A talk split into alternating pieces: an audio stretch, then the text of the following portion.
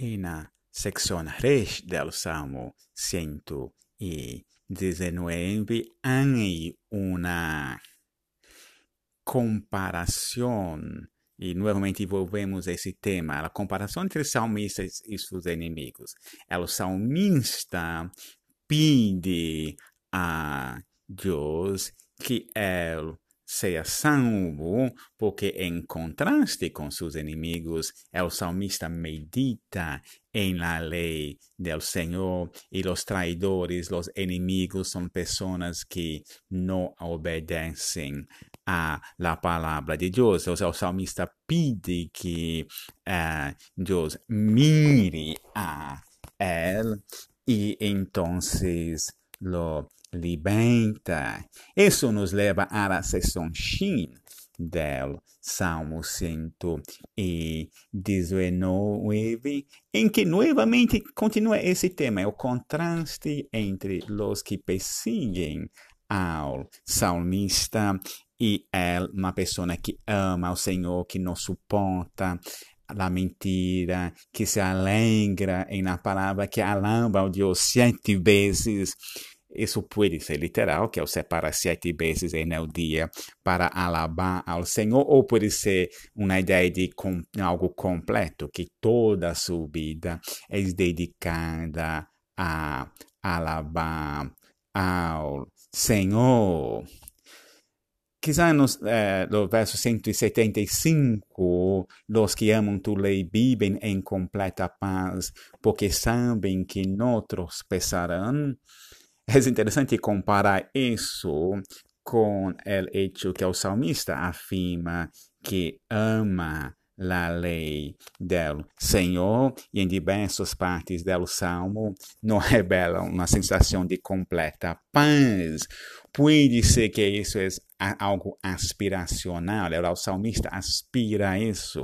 Quizá ela está reconhecendo que aún não ama a lei de Deus perfeitamente e por isso não experimenta a verdadeira paz e que se Deus então cambia su corazón, no solamente él tendrá la victoria sobre sus enemigos, sino la perfecta paz.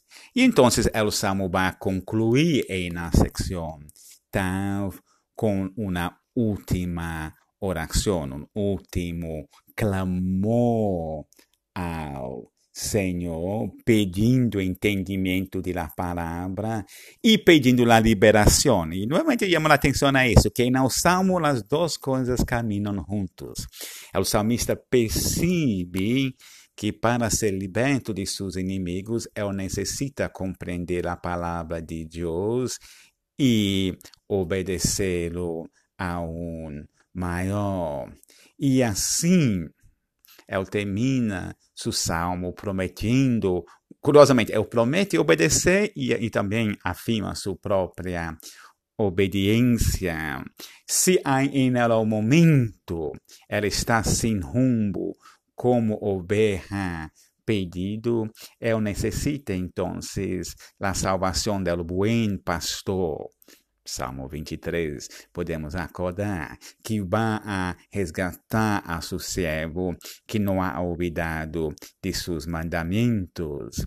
Isso nos hace também aponta hasta Jesus Cristo, que em Nuevo Testamento viene a su pueblo e salva a las ovejas perdidas.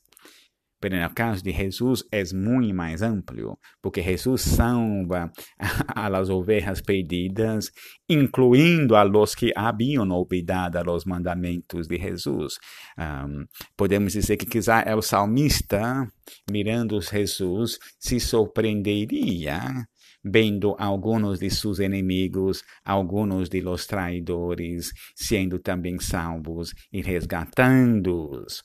Pero eu suspeito que o salmista não sentiria indignação, sino alegria em ver essas pessoas também amando ao Senhor e amando a sua palavra.